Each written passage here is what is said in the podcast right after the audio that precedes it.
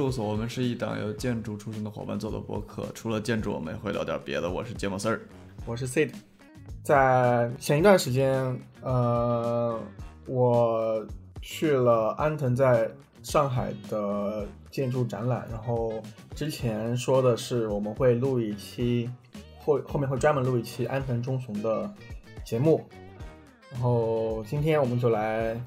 今天他来了，啊，把对，我们把这个 flag 拔掉。为了聊这期节目呢，上周我还跑到良渚，杭州良渚去看了他的那个文化艺术中心，其实是玩了一下，其实是玩了一下。你觉得有什么感受吗？对那个房子？我当时去那天的感受就是非常非常。呃，那个那个房子有非常非常迷人的室外空间哦。你你你知道那个那个房子长什么样吗？我现在在看。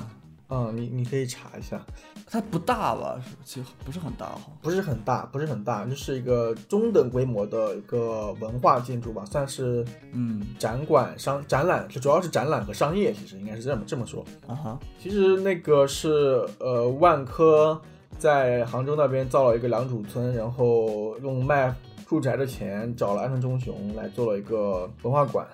嗯，它的概念是搞了一片很大的屋顶，然后在那个屋顶下面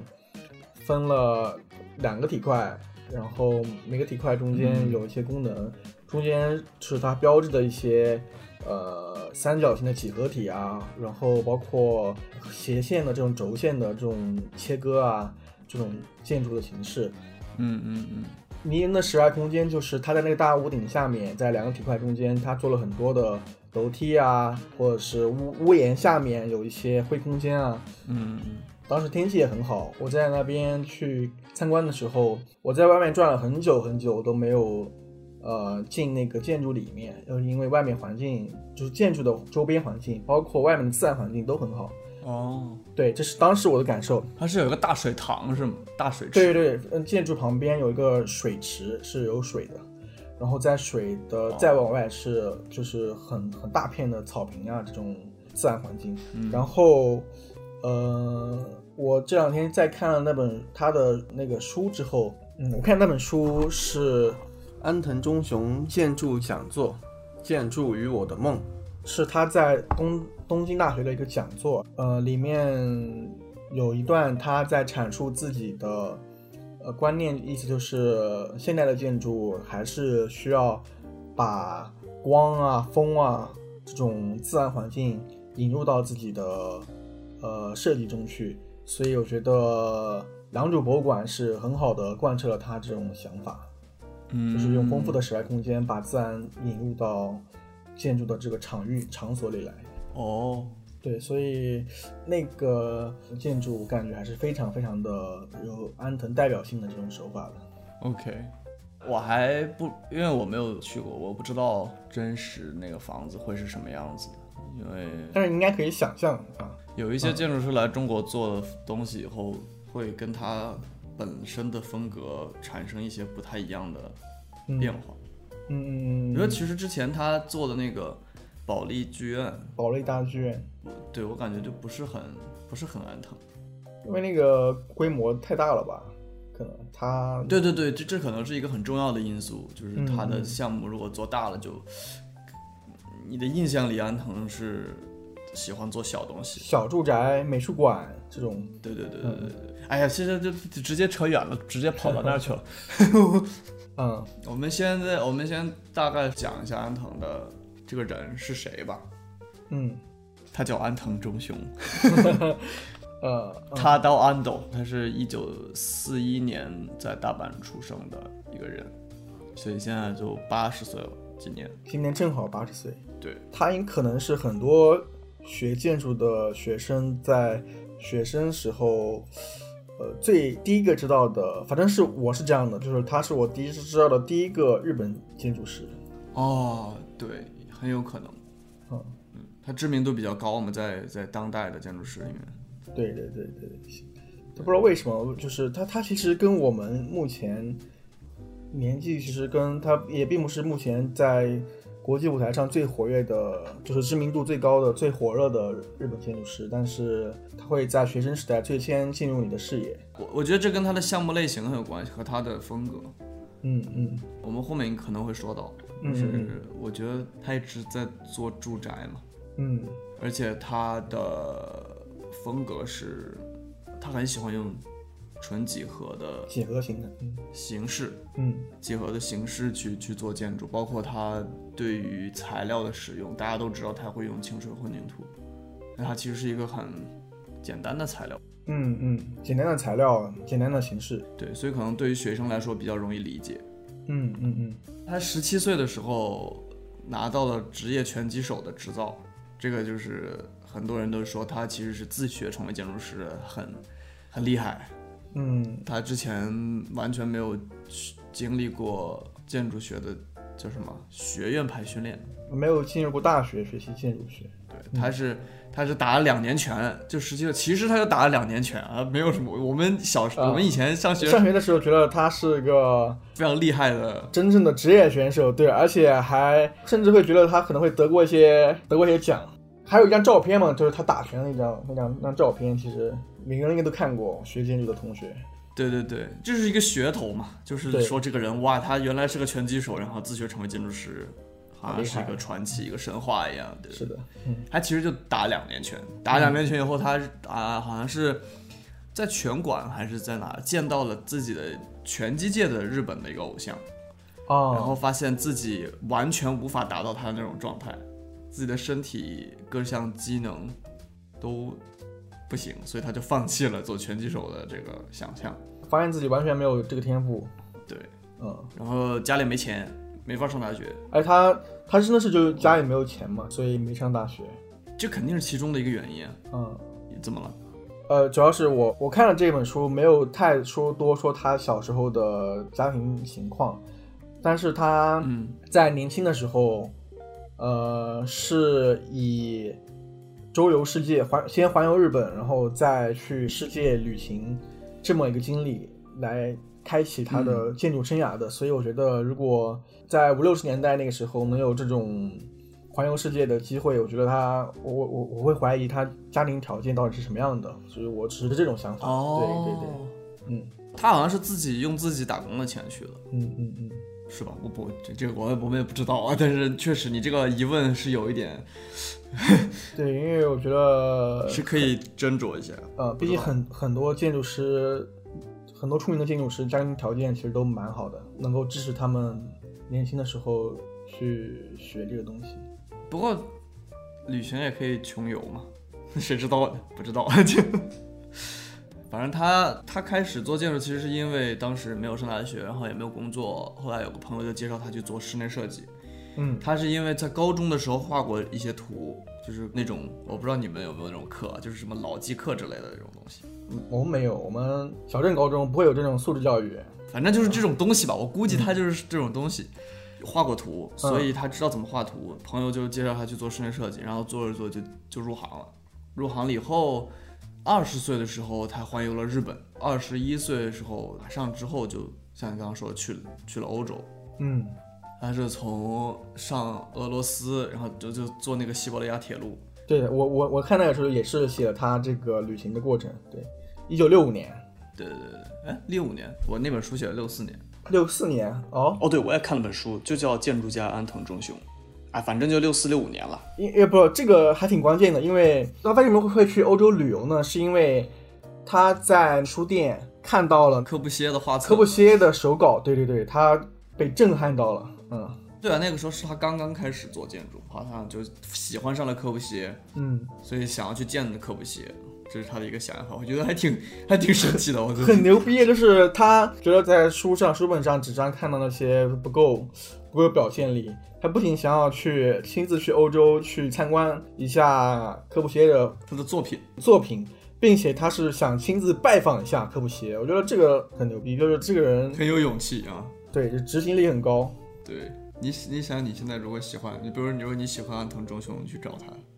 他啊？对啊，到到日本，呃，给他发个邮件啥？不过我觉得安藤是他自己有过这个经历，他应该是可以接到，他应该是愿意这么做的，跟年轻人聊聊天他应该是愿意这样做的，我觉得。啊，对对对，他，对他应该会的，但是，呃，这是因为我们了解他嘛，我们看这些书了解他的想法，但是真的，比如说你找一个，比如说诺曼福斯特这种爵士，这种爵爷，你会会会不会屌你？对对对对对对，我刚刚说为什么这个年份很重要？等会儿嘛，你等先等会儿嘛。嗯，好，你是想再再大概捋一下是吧？啊，对对，然后再细说是吗？啊，啊，好好可以，对，应我那你这样说可能是六四年去六五年回来的，说不定。嗯嗯嗯，他上去西伯利亚铁路坐到了俄罗斯，然后往西到了芬兰，芬兰，再南下到法国，再往南走瑞士、意大利，然后再去希腊，然后再往西去西班牙。哦，还去了这么远，嗯，对，后来然后他还绕到了非洲，去了开普敦，然后从南从南非，然后从马达加斯加绕到印度，进了亚洲，到了菲律宾，回了日本。呃，对我这本书开头就说他在印度的感受，对，嗯对，然后在那个之后回来以后，过了几年吧，嗯，就离开不打工了，自己办了自己的安藤忠雄事务所。开了个所，对，对对，那个是一九六一九六九年的事情。一九六九年他四一年生，二十八岁就明年，如果我们想开锁，就是安藤，明年你要开了，对对对，还是很猛的，还是很猛的，还没上过大学就开了，嗯，太强了，而且他好像也没有管什么有没有有没有客户什么的，他就自己做，他也不管，无所谓。对对，这个就是大概他这个人的情况，然后后面就慢慢的从做小住宅，然后做大住宅，再做接商用建筑的呃 project，、嗯然后到现在他的项目就已经在世界上各个地方都有了。嗯嗯嗯，那那我们现在直接我们直接回到刚才咱们说旅行那个地方吧，感觉有的可说，是吧？呃，我想一下，旅行，但是旅行之前有没有可以说到的？因为我看你说了他小时候说他姥姥什么的，哦，对对对，那那那那那我们从他小时候开始说吧。对呀，小时候，他小时候其实是对他好像是跟他的外外婆待的时间很长，嗯他他外婆比较放羊式教育，对，特别爱打架。他跟他他好像有他有个双胞胎哥哥一个弟弟，是不是？哦，这我不知道，他他是三兄弟这还我不知道，啊、好像是。然后而且他的三兄弟全部都是建筑师，全都是建筑师。对，北山孝雄还有北山孝二郎。那他为什么叫安藤啊？我我查一下维基百科。哦，安藤 安藤家有五个兄弟姐妹，哇，因为安藤是他被过继到了他爷爷家，啊，不是爷爷，应该是外公。对哦，他本来家里是姓北山的，嗯，然后给到了他祖父家，所以就后来姓了安藤，没有姓北山。哦，说不定这个建筑世家。不知道，有可能。嗯，一九四一年出生。哎，我其实一开始都没有想到他这么老。对你感觉他可能还可能六七十岁，七十岁，对啊，但你没有想到他已经八十岁了。对，他外婆教育他嗯，小时候要自己就有自己思考能力、自我判断，然后主观能动性很强，所以他没有特殊束缚吧，也可能造就他后来这种特别刚的性格，嗯，就比较，其实说难听点就是比较以自我为中心，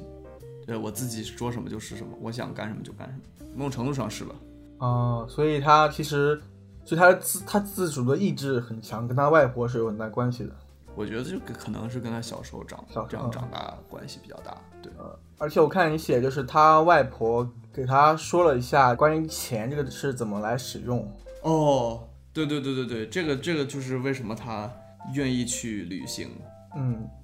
对，因为他钱是用来花的，不是用来存的，说白了。对，所以所以他攒了点钱就会出去出去长见识啊，旅行。对他外婆说的是，钱不是拿来存的，钱善用在自己身上时才有价值。嗯，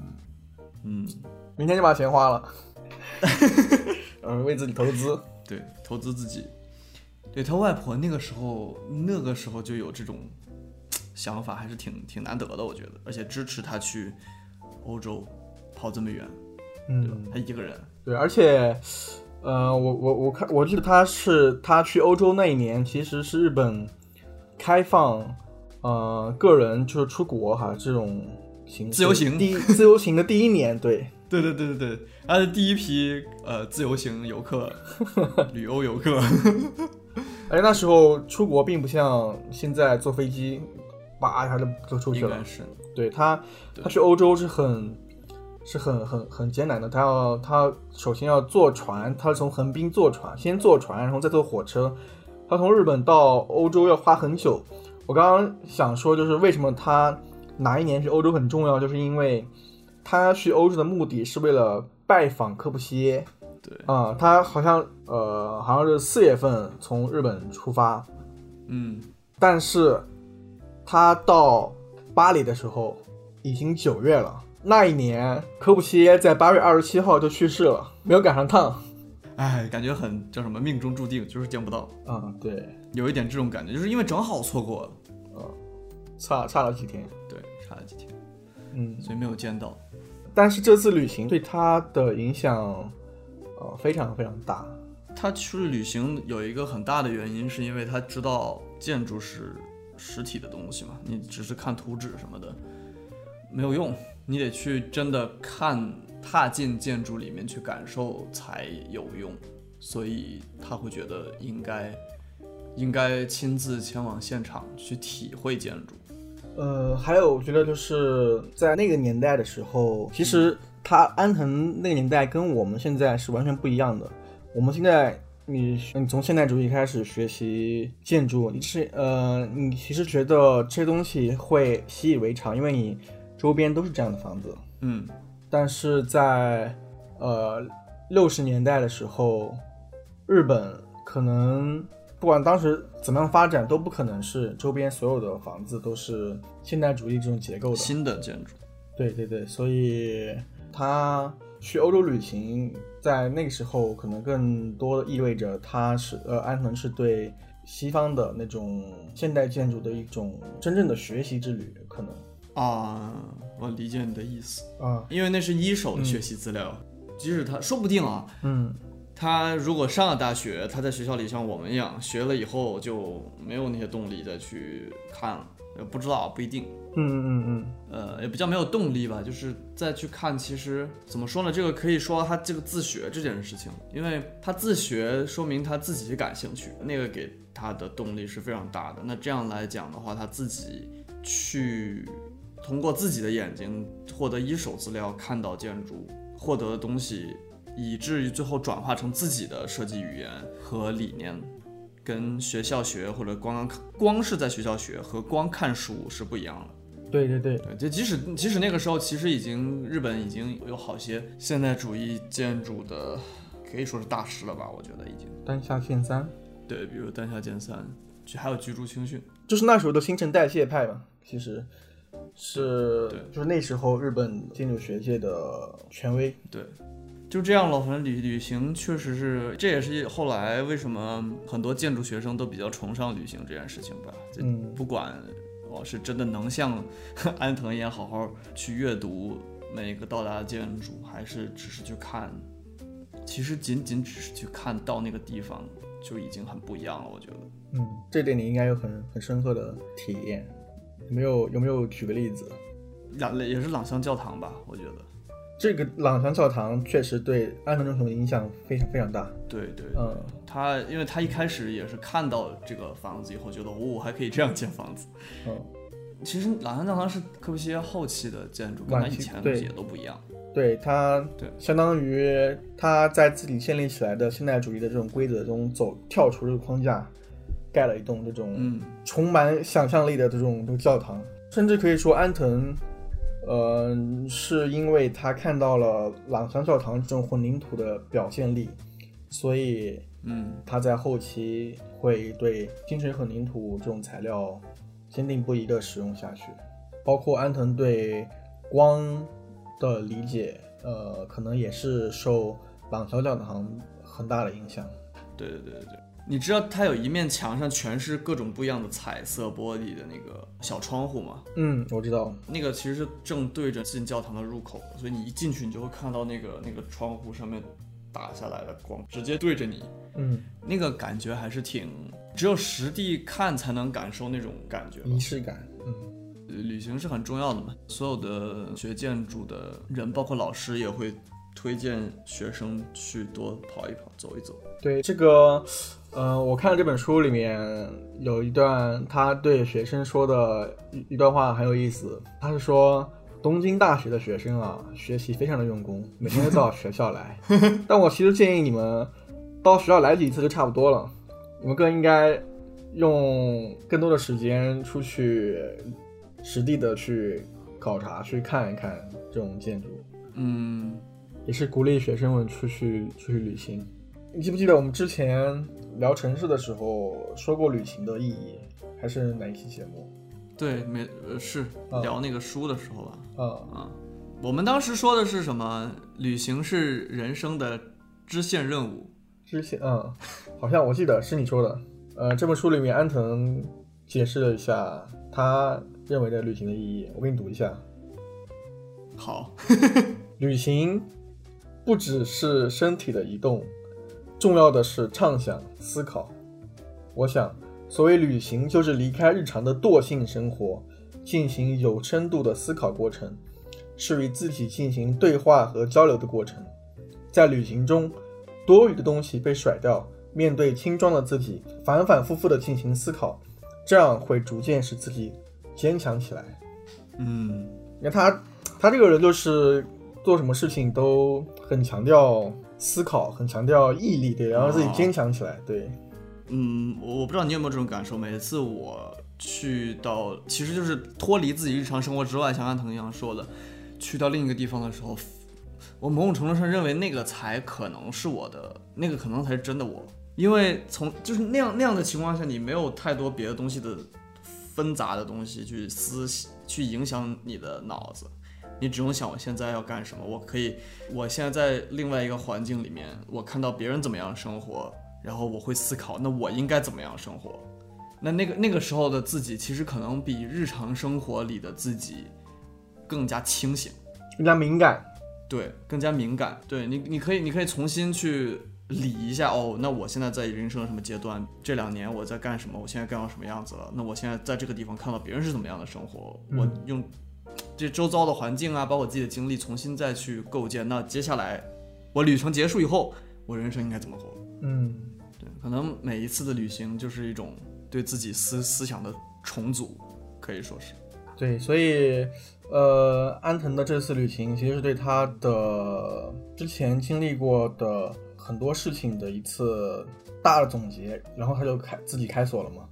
在他旅行之前，其实我们还有一段呃很重要的时代背景没有说，我觉得这段时代背景可能、哦，对，可能跟旅行一样，对他的建筑观念有很大的影响。嗯哼，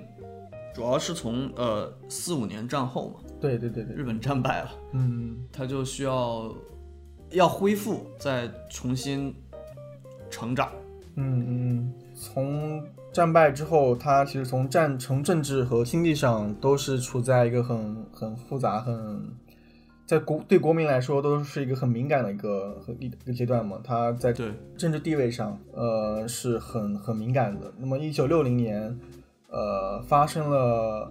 对日本影响很很大的安保斗争。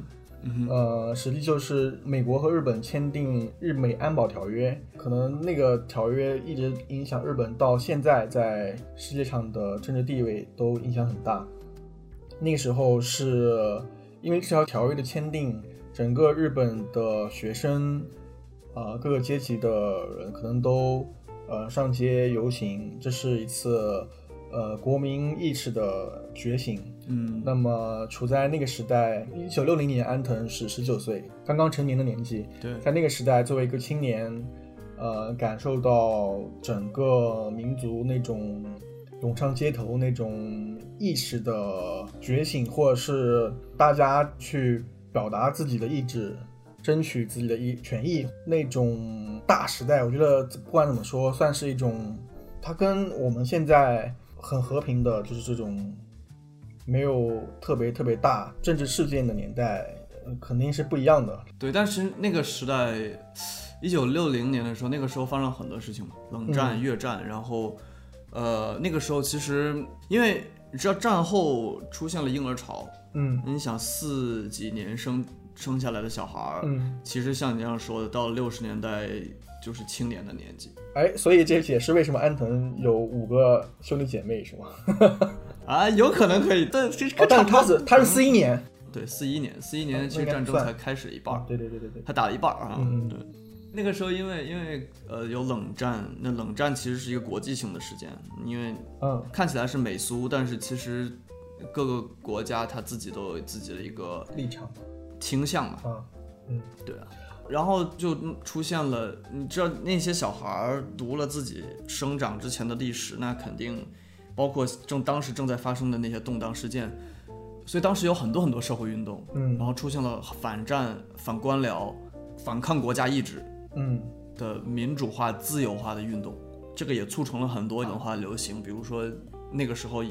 Beatles，啊，摇滚乐，嗯。对各种各样的音乐文化很多，然后包括女权运动、嗯。LGBT 的运动，那个时候应该还不叫 LGBT 吧，但是这些东西开始盛行，然后到六八年的时候，比如说法国出现了六八学运，呃，五月风暴这个大事件，也是在世界上影响非常大的一次社会运动，学生运动。嗯嗯，他们当时也是反霸权、反反美帝、反嗯反资本主义、反消费主义运动。然后那个时候学生学生也是罢课，搞得很大。对，你说跟现在的世界相比不一样，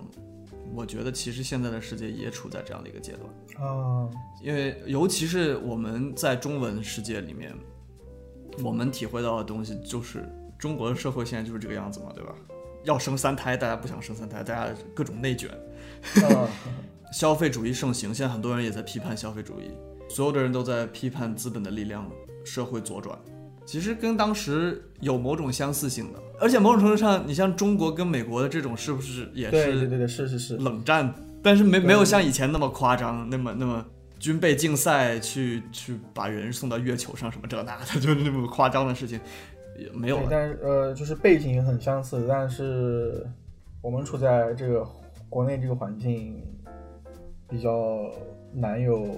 当时那种青年的各种各样的思想文化活动，这个可能条件不太一样。对，这个是这个是一个点，但是在国际上其实，一呃，我觉得至少比如说在美国，然后在欧洲也是很也是像这种像当时一样这些。没有很多人去做什么像那个时候一样的激烈的社会运动了，因为其实在这个时代，那个已经嗯做不了什么事情了，嗯没有办法掀起大的波澜了，已经。嗯嗯嗯呃，所以现在更多的其实是一些，比如说在社交媒体上的讨论啊，就是我们可能它不会是一个大规模的讨论，而且更加是个人，比如说我们在这里讨论一件事情，小团体朋友之间聊这种事情。嗯哼，安藤他他也说，他说以强权解体为诉求的年轻人，他们惊人的能量确实撼动了那个时代。我们这一代的社会意识与生存方式，不就是在此时此刻被决定了吗？但他后面又说，他说后来高度经济成长背后的矛盾爆发，就是当时日本不是经济腾飞嘛，对，然后就有公害、人口过密的都市问题、过度开发、自然环境破坏什么什么的。但是此时已经听不到任何反抗之声，经济至上主义变本加厉，一切都被商业主义的浪潮所吞没。这很像，听起来很熟悉嘛？对，很像，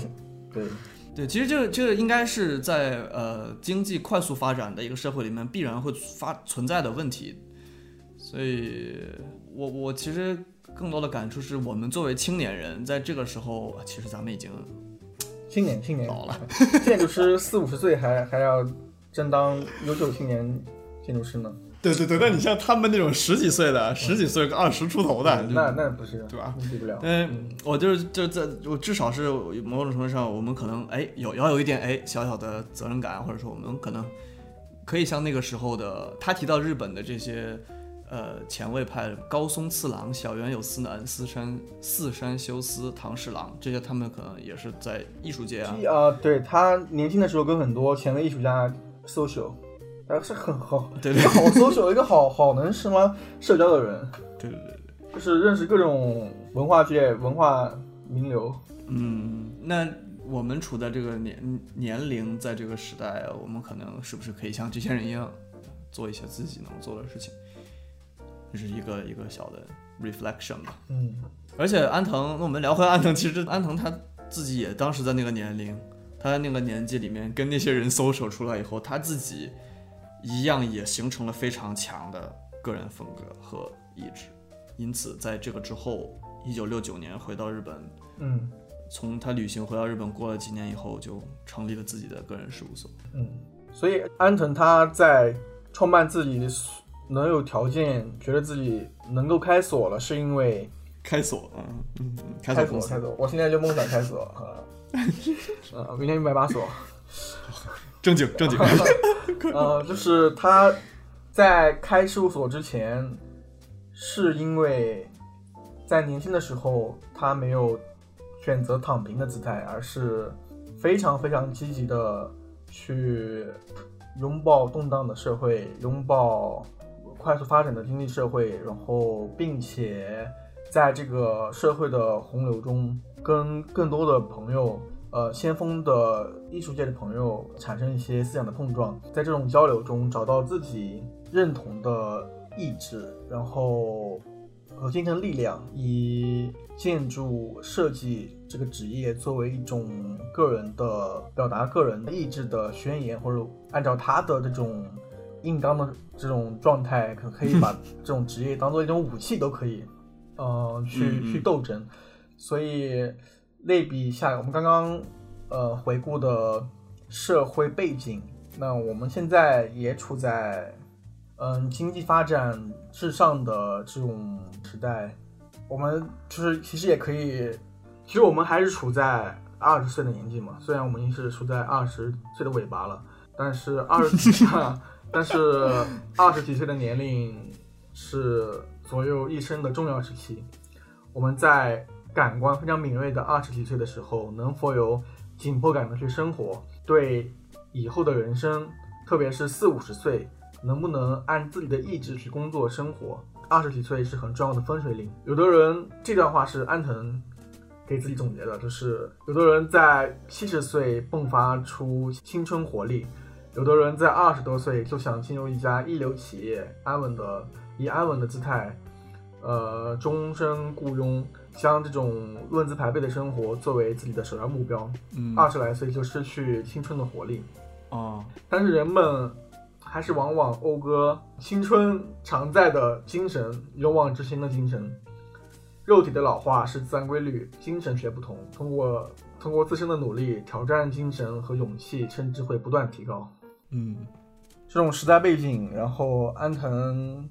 旅行的经历和他从小长大的环境经历过的事情，他形成的这种很很强硬的个人的意志，促使他自己创办了自己的个人事务所。嗯，对，啊，从此之后选择了一种，呃，他其实选择了自己呃认定的一种建筑理念去进行建筑的实践。对，那我们我们说他做建筑，我们就你刚刚说他什么强硬？对我觉得他很强硬。对，我们我们来聊一下他的强硬吧。他等于就是一个疯子，对，我要做你的房子，那你就得听我的，然后你也得有这个决心啊，对你你这个说的是跟就是他跟业主的关系。啊。对，比如说是嗯业主是其中一个角色嘛，就是跟他交流的角色嘛。嗯，呃，比如说，比如说之前你你比如你本科做的那个呃，案例解析的一个作品。对筑基成木，它中间那个，因为它其实是简单理解就是一个长条的房子嗯切成三份，嗯第一份跟第三份是有室内空间的，第二份中间那个区域是一个中庭。嗯那你其实从前面走到后面，可能要如果是下雨的话，你就得淋雨，这是其中的一个大家诟病这个房子的地方。但是他的解释就是，那我就是想要，我认为自然跟自然共处是人居住的一个很重要的条件。嗯对，所以我这样做了。那业主，请你有决心。嗯，请你要做好准备，在这个并常人看来并不适宜作为家环境的一个地方生存生存下去，不是生活，生存下去。嗯，对对对对对，还有一些他比较强硬坚持，就是我做设计不能做错，嗯，比如说跟施工单位嗯也会产生一些一些一些矛盾，他们整个做错了以后要全部返工重做。他对员工也是，他会打员工，甚至拳打脚有踢 太太太太吓人对了。他那个办公室，我不知道你看，他他那个办公室，他坐在那个门口，他的那个他的那个工位在门口。啊，就是你每天上班之后看老板板着脸在那坐着，对他好像是办公室不让用别的通讯方式，只能用办公室的电话。嗯，然后他那个位置就可以听到所有人在电话里讲什么。啊，因为他他在那个整个事务所那个房子的中庭的地方是吧？就是上面都是空的，是吧？他是可以听到楼上所有的声音。我感觉他这个说的是这个意思。还有就是他对建筑项目也是他自己的表述是：你不能，你坐着睡大觉坐等是等不来项目的，你要去自己去挖掘寻找项目。那他挖掘项目的方法，其实按照现在这种我们看过于极端了。比如说他看到一个很合适的地块，他想做了，他会先自己嘟嘟嘟嘟嘟把这个这个设计整个都做完，嗯而且他做完之后，他会主动找业主，嗯，业主没有这个需求，主动找业主谈说你，你看我给你做好了，你不做吗？啊、举个例子是，我们都知道，大家可能很多学建筑都知道，它有一片集合住宅，叫六甲集合住宅。对，这个其实最开始它它呃它这个是盖了三期，有三个、嗯对。有三个时期盖的，但三个时期并不是同一个甲方，对。只有第一个第一期的甲方是主动找他的，对，第一期和第二期都是的，但是第一期是，反正第一期就先做了这个这个形式，这种这种形式出来，就是山坡上的一个呃，沿着山地往上升的一个住宅集合住宅的形式。对对对，就是这个，呃，也可以说是退台，就是每家每户都有一个阳台嘛，对，并且每一户的户型都其实不一样的。嗯，呃，第二个甲方呢觉得很很不错，然后在这旁边也盖一栋，然后他把第二个甲方这个项目做完之后，他就上瘾了，他就在这个附近发现有一个好像是神户制钢，这个名字听起来像一个钢厂。嗯他发现那个厂这个厂的员工宿舍非常的破败不堪，嗯他他觉得呢，他这个山地建筑形式可以依然用在这个宿舍上，给他们重盖一下。对他，他想把嗯员工宿舍改建以后，把一二连起来，就整个变成一个大的集合住宅的。对对对，这边大的几个住宅，然后他把设计也做好了，就去找那个钢厂的老板，老板可能把他轰出去了，就说这是干啥呢？这是我们不需要。对，但是很戏剧化的是，这种你看这种硬刚的人，往往最后都挺好运气。最后神户这个地方发生了地震，对，原本那些破旧的宿舍不能用了，嗯，然后原本拒绝他的老板也重新找到他。对，非常快就实施了，就这样。嗯，对，对他这他对这个他他有一个评论是要想找到自己想做的事儿，首先只要思考如何实现这个想法，至于现实如何，之后再说就行。啊、之后总会有解决解决方法的。对对对对，书里面也说到他对于呃建筑的看法，他认为建筑不同于艺术的地方在于建筑其实是很多地方要需要回应法律，需要回应业主的需求，需要回应现实条件。嗯但是呢，只能够满足这些现实条件的建筑，并不能成为一个优秀的建筑。如果你要想让自己的作品很优秀的话，你必须要有坚定的意志，就是你一定要在这个这个作品上去表达一些什么，然后你这个信念要非常坚定。你遇到了现实条件的约束，你要去解决这些矛盾和问题，但是你的坚持想表达的东西是不能够被放弃的，这是他的从业的这种理念。嗯他的建筑观念呢，他是这么说的：运用几何学原理和现代材料，在表现普遍性和平庸性中间呢，要追求自由和追求个性，同时在脑海里要时刻思考如何唤起风土、传统、历史等在城市中失去的记忆。建筑必须要跟场地的价值是有所呼应的。嗯其实其实这一点在他从业的早期是有过很深刻的思考的。其实也是当时六十年代日本建筑界很大的一这种话题的讨大讨论，就是关于呃现代主义建筑、国际式和日本传统建筑怎么结合，或者是日本的传统怎么在现代主义中去表现出来。嗯嗯丹下宪三他的理念可能是建筑的形式，就是传统的建筑形式是需要继承下来的。就比如丹下健三在高松做的那个一个县立的一个县政府，应该是算一个县政府的一个大楼，嗯应该是呃日本香川县厅舍。，OK，嗯，丹下健三对于这个问题的看法是，呃，现代建筑应该，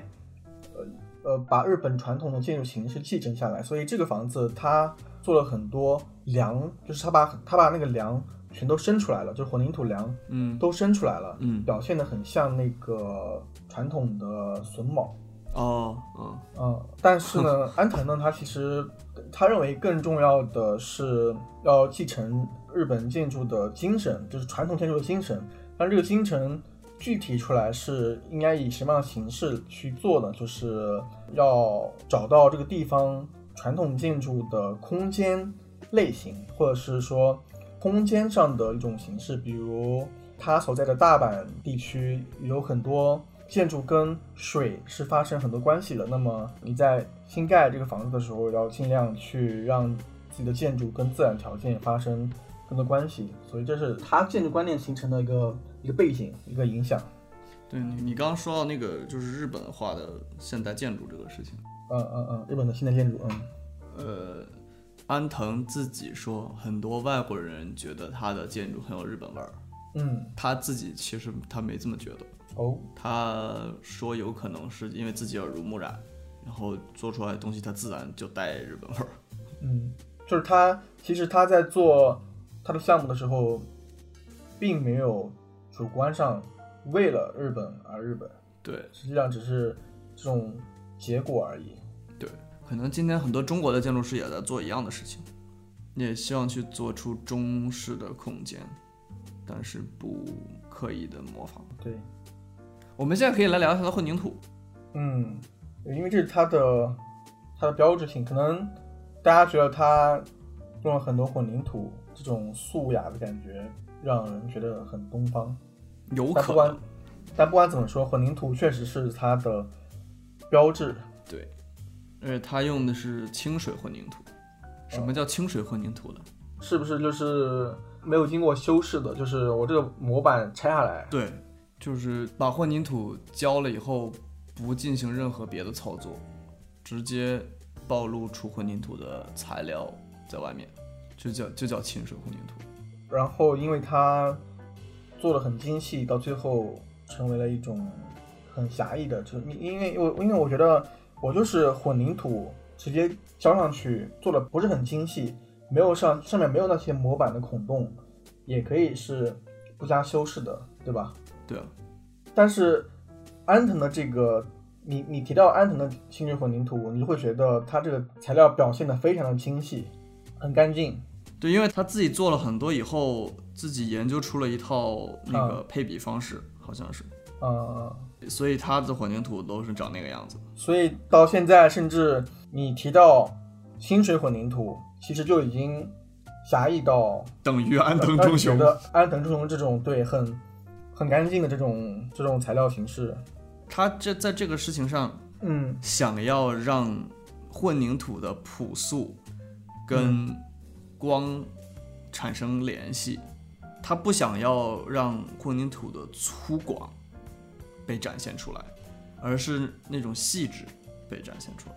所以他要把它弄得更平滑，于是自己就想办法可能里面水加的多一些，让它流动性变得更更好。他是这么说的，他对这个如何浇筑出有美感的混凝土做了大量研究。嗯他对配比，然后对模板，包括你你施工的时候用的模板钢筋嗯捆扎的钢筋都进行了反复的研究，在施工现场学习，到最后才打磨出他最后那个清水混凝土。嗯，所以确实是他自己的混凝土跟别人的混凝土是不一样的。嗯，可是你会不会觉得偷懒或者无聊？我一开始至少在学生时代的时候，会觉得这个偷懒，就很容易把它教完了就完了嘛，你也不用去想别的材料了。实际上这是一种偷懒。他他最开始的时候专门为了偷懒才做了这个，因为他他最开始的那个房子叫富岛底富岛住宅，是他事务所第一个项目。他就是因为想要经济，就是想要拆完模板就不用再装饰了，才用了混混凝土。结果自己就喜欢上了这种偷懒的 事情，就一直做下来了。他还提到一个，为什么他要用混凝土？其实他认为这是一个自由的材料，你可以随心所欲的去弄出自己想要的样子，让他觉得很很自由，可以做出自己想要的很容易塑形，是吗？对，可以做出自己想要的。他是说挑战创造力的极限。嗯不过混凝土会想着，他其实自己也说了，嗯就是现在用混凝土其实不是一个环保的选择。现在做建筑，大家都要在乎可持续，嗯要要做环保的建筑。混凝土并不是一个环保的材料，所以他们他们应该是也在研究新的做法，以适应新的需求。嗯。对说到这个混凝土，我想到我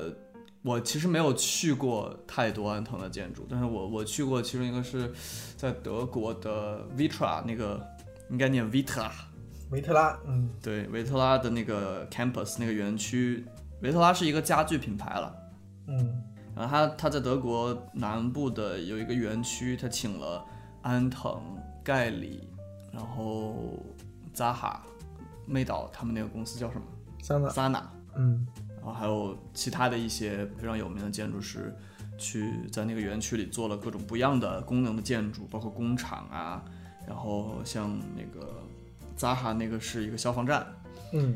呃，现在已经不是消防站，现在就是在那儿待着，就是一个建筑。安藤做的是一个会议中心，刚刚说是在说混凝土嘛，我就记得那个会议中心的入口是一条很长的一条路，你要顺着那条路进到那个房子里，然后在那条路的旁边是有一道混凝土的墙，一直延续着那条路的，嗯外面都是草地，然后有树。我就记得一我看到那个混凝土上面，可能是当时把那个模模板建起来的时候、没有注意，呃，叶子飘进去了。哦，我就看到混凝土上面有一有有一些叶子的印子，还挺美的。其实嗯有一点像当时祖母托烧木头那种事情，对吧？就嗯祖母托做的那个那个教堂，他把木木板放在里面，然后浇完混凝土以后，他把木头给烧了，混凝土留下来了。然后混凝土上面就有木头的纹路，就有点像这种感觉，我觉得还挺挺可爱的，反正。其实这个材料有一个优点，就是它很素雅嘛，所以我在猜想是不是因为这个原因，所以安藤有很多的在欧洲的项目都是奢侈品公司，有一些什么呃馆啊，或者是零售店或者展台应该也有。呃，我当时去看展览的时候，发现它很多都是意大利那个，就是那些奢侈品集团的母公司的那个业主，哦，比如说这个什么贝纳通传媒研究发展中心，意大利的，就是很多意大利的那个项目，哦，包括在那个威尼斯也有很多它的项目。哦，有有可能哦，呃，就是包括传统建筑修复啊，或者在加建一些新的房子啊，会选择选他们。我不知道什么原因，但是我会猜测是因为混凝土这个材料就是比较素雅，然后存在感不高，它容易反衬其他的东西作为主体。对对对，有可能，很有可能。呃，比如就是之前我看自己同学去了那个刚开的那个呃巴黎的法那个国的，他在巴黎的那个美术馆嗯，叫什么？那个是他新项目对。不不 s e d e commerce，我也念不出来。证券交易所，商品交易所博物馆。嗯，是位于巴黎中央市场旧址的建筑，曾经是个谷物交易所。安藤把它改成了美术馆，那就是在一个呃很老的一个大楼里面。它在一个大穹顶下面做了一一圈混凝土墙。对，其实也没什么。但是它的这种材材质的对比确实挺强烈的，嗯所以可能像你说的，确实是有这种，包括他在威尼斯做的 Pun Punta della Dogana，Punta della Dogana，哦也是一个艺术中心，呃，内部翻新，它也是旁边都是老的那个砖墙，嗯嗯然后上面有木木的屋顶的结构，下面就是它的混凝土，白白的。非常非常素雅。对，我们可以说一下，它其实对日本的社会，像我们刚刚聊到，他有批判，然后包括甚至日本的建设、都市规划，其实都有批判。他还说到了一点，我不知道我们我们是不是可以把它反映到我我们所更熟知的中国大陆。嗯嗯嗯，有很多是他他比比如说他说到一个，因为西方的这种建筑界吧，至少是我我们不说别的，就是建筑它其实是一个现在是一个主流的模式。嗯日本后不日本在战后经济腾飞以后，就引入了很多这些东西嘛。问题就在于有时候其实它并不适应当地的环境嗯哼和它的所谓的文脉吧 context。比如他提到了说广场这个东西，嗯日本之前可能很多地方都不需要广场，没有广场的，就是你如果不是现代性生活的话，就没有广场这种东西，你反而是那种小街小巷、小水塘，会更加有亲切感。对我觉得会不会在中国有很多情况也是这种，很难说，因为，哎，我不知道，我不知道，你你如果找到一种本土化的方式，其实是 OK 的啦，对吧？你比如说现在在中国，大妈们去广场上跳跳广场舞。嗯这种本土化的方式其实是很，其实是很能营造社区感跟，呃，就是加强人跟人之间的交流的，其实是很好的。嗯他就是批判说很多人，嗯，没有没有想明白这个设施到底给谁用，我为什么要做这个东西，然后就做了。这个我我我的是平常啊，现在其实很多开发商不都是很多东西都是领导派长在决定嘛，大多数肯定都是这样子。我觉得你说这个，我其实呃引引引出来一个安藤，他也在书中表达的是，就关于城市建设，他是在去欧洲旅行的时候，或者是他不管是什么时候，他到了巴黎。他认为巴黎是一个非常非常有魅力的城市。嗯呃，因为巴巴黎的现在的规划是还是奥奥斯曼时代那种打下的基础嘛，就是大轴线、广场，然后公共空间都是从那时候诞生的，嗯并且这么长时间以来，这个结构没有被破坏。嗯然后巴黎的可能建筑文化遗产的保护，是可能会有非常严格的法律。他也提到，就是在奥斯曼那个时期，那规划刚出来之后，很快可能呃整个巴黎就重建完了。它其实意思是，整个城市的建设不仅需要一个非常有魄力的呃领导人，嗯而这个领导人一定要有非常强的社会社会责任感。啊还需要整个城市公众的参与，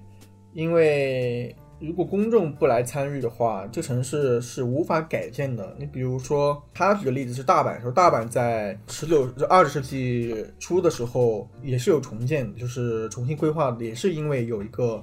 呃领导人修了一条很大的道路嗯啊、把城市南北连接起来。嗯或者是你再举个例子，呃，比如上海吧，上海为了盖高架，为了做呃为了修地铁，为了盖高架，嗯那么必然涉及到居民的拆迁。嗯，对呃，反正据据说是上海拆迁的时候是没有一户居民反对，然后并且呃整个在很很短的时间内快速的执行。他的意思是整个一个城市的建设是需要很强的意志的呃推动，推动，并且这个规划一定是非常严谨的，嗯有责任感的。嗯整个社会的居民都要为这个城市的建设付出努力，不能因为眼前的利益，而是去为了城市长远的考虑。这个城市到最后才会变得很有魅力。长远的来看，如果这样子来看的话，安藤举的例子是东京是一个反例，他认为东京在经济快速发展的时候是无限扩张的，嗯很很很很糟乱的。嗯对然后举到中国，我们现在很多城市政府为了达到短暂的业绩，都是出让土地，然后盖非常非常多的住宅，然后嗯嗯每块地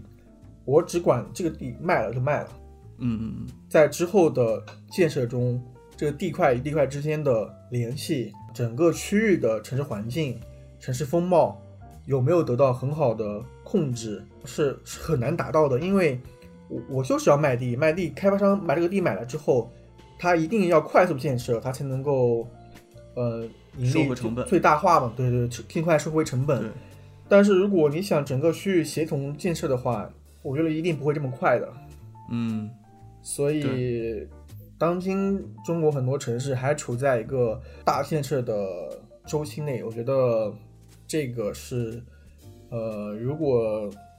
城市的建设者没有很强的责任感，长时间下去，城市是很难以控制的。我觉得南京就是目前的城市风貌非常的糟乱，真的就是 哦你你你到你可能南京老城区大家都知道嘛，就是玄武湖啊、夫子庙，就是南京老城。嗯呃，这这这这南京老城在传统意义上是是在秦淮河以东，其实是河东区域。那么嗯在河西区域，就是在一四年还是哪一年，因为南京要举办青奥会，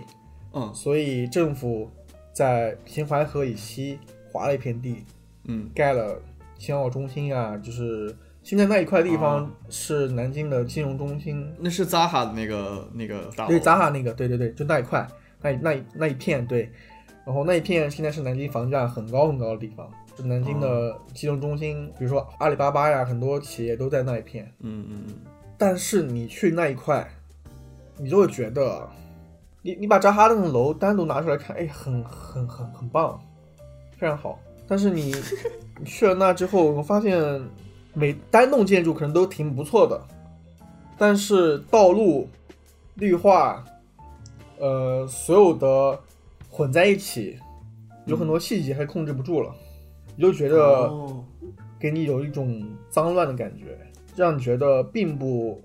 并不，并不足够的现代化，并不足够的有像上海那种光鲜亮丽。我虽然花了很多钱，但是哦这样并控制哦，我能理解你的意思，就是就是你花了钱，然后做了东西，但是出来的结果其实效果并不好，有一种土味，反倒是形成了反差，对，土味。还是有一种土味，对对对，反正很糟乱。然后嗯现在南京又有一个新的，就是在以前是发展长江以南，现在发展长江以北，搞了一个江北新区。江北新区号称是要跟浦东对标，但是你土你你浦浦东对标的时候，浦东最开始盖的是什么？是东方明珠塔，对吧？嗯盖的是金茂大厦，嗯然后这些东西盖完之后，才会把人吸引过去，然后慢慢的、慢慢的一点一点盖，就会显得哎浦东非常的现代化。嗯而这边是什么呢？这边很明显的，政府是在卖地，是在卖住卖住宅啊，就是这先盖好的全是住宅。哦那那种真正需要公共的，需要比如说你你真的是要盖一个现代化的 CBD，有你有没有？可能这个问题非常复杂，因为城市要发展，资金钱是很难来的，我们也不知道这个钱到底政府能搞来钱也是很不容易的。但是整个城市的风貌还是得需要城市的建设者们都有都有很强的社会责任感嘛。安藤自己其实我我我看刚才我说那个建筑家安藤忠雄这本书里面，他说到中国说了一段儿，他说在中国他对发展中国家特有的超快速建设感到困惑，不管什么规模都要大。嗯，突然接到在日本无法想象的大规模建筑项目委托，工程却在尚未谈妥合约条件的状况下就展开了，而且还以既然动了工就无法回头了的态势，让工程在不知不觉间进行下去。对，就是十四十六这样。就是非常快，要什么东西都马上决定，然后马上做。他其实后面也提对比了一下，也不是，其实也他没有刻意对比啊，但是他有说到在欧洲和美国，在西方世界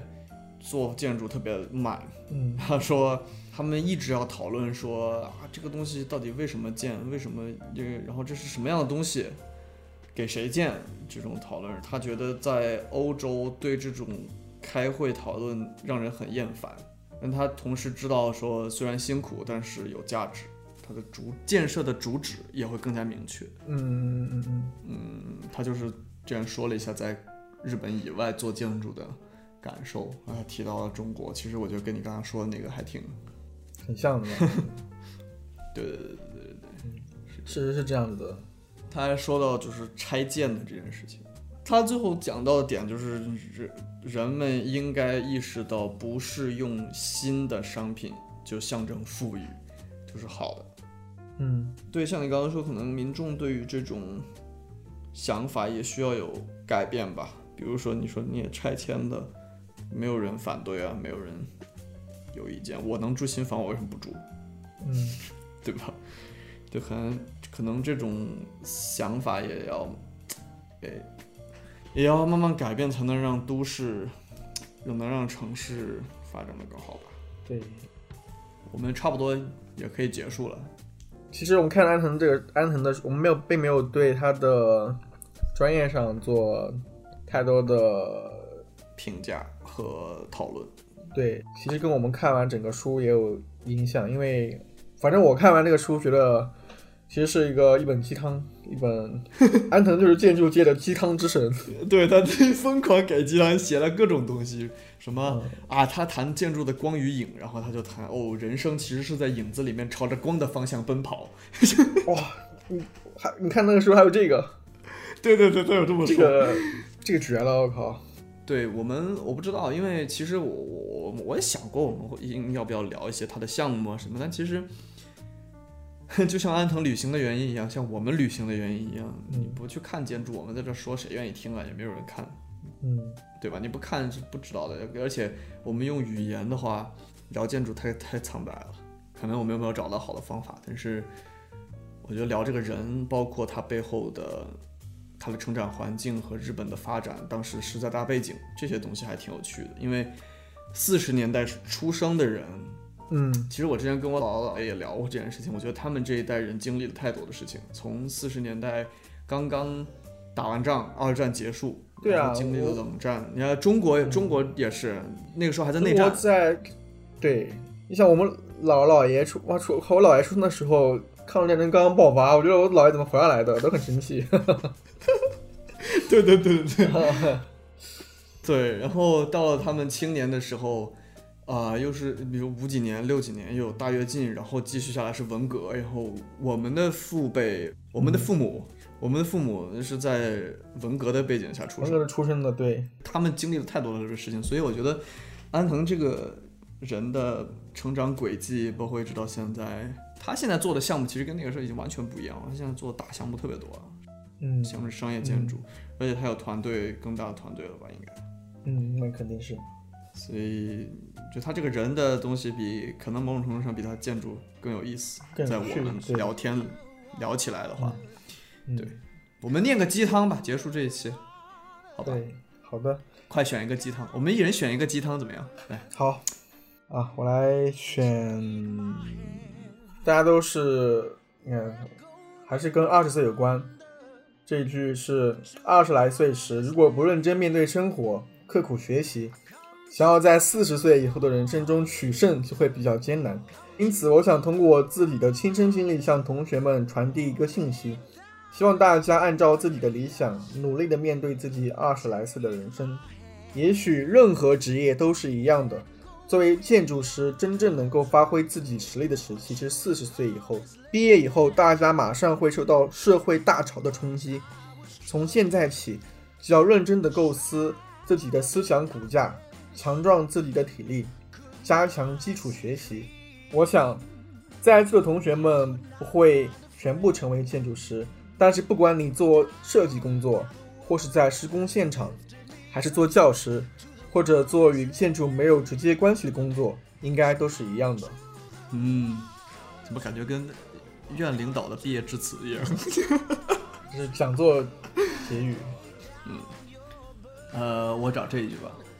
在现实社会里，想要认真的追求理想，必然会跟社会冲突，恐怕大都不会如自己所愿，而过着连战连败的日子。尽管如此，仍然不断的挑战，就是作为建筑家的生存方式。只要不放弃的全力冲刺，感觉听念的我自己都笑。总有一天会看到曙光。愿意相信这种可能性的强韧意志和忍耐力，就是建筑家最需要的资质。愿大家都能成为建筑家。不成为建筑家也是一样的，好吧？好，行，好，OK，就这样吧。我感觉我们每次节目最后都要上上价值哈。啊，还是啊，是是因为跟我的节目会上价值，还是都你们都都会上价值？上都上，都上是吧？那那那我就放弃了。对，那一期我莫名其妙的那一期，我们收听量居然破百了，在小宇宙上那一期讲，就是跟安妮跟莫娜的一期随便聊天的节目，因为聊了《觉醒年代》吧，可能因为这个这个剧不是很火嘛，在在国内，嗯，那个最后也是一就就随便上了一下价值，讲了一下那个五四运动的东西，哦，也也上了一下价值，对对对对对。不是只和你，对，都上价值，各种上价值。我们是个励志频道。好，先这样。好，好，下次见，拜拜，拜拜。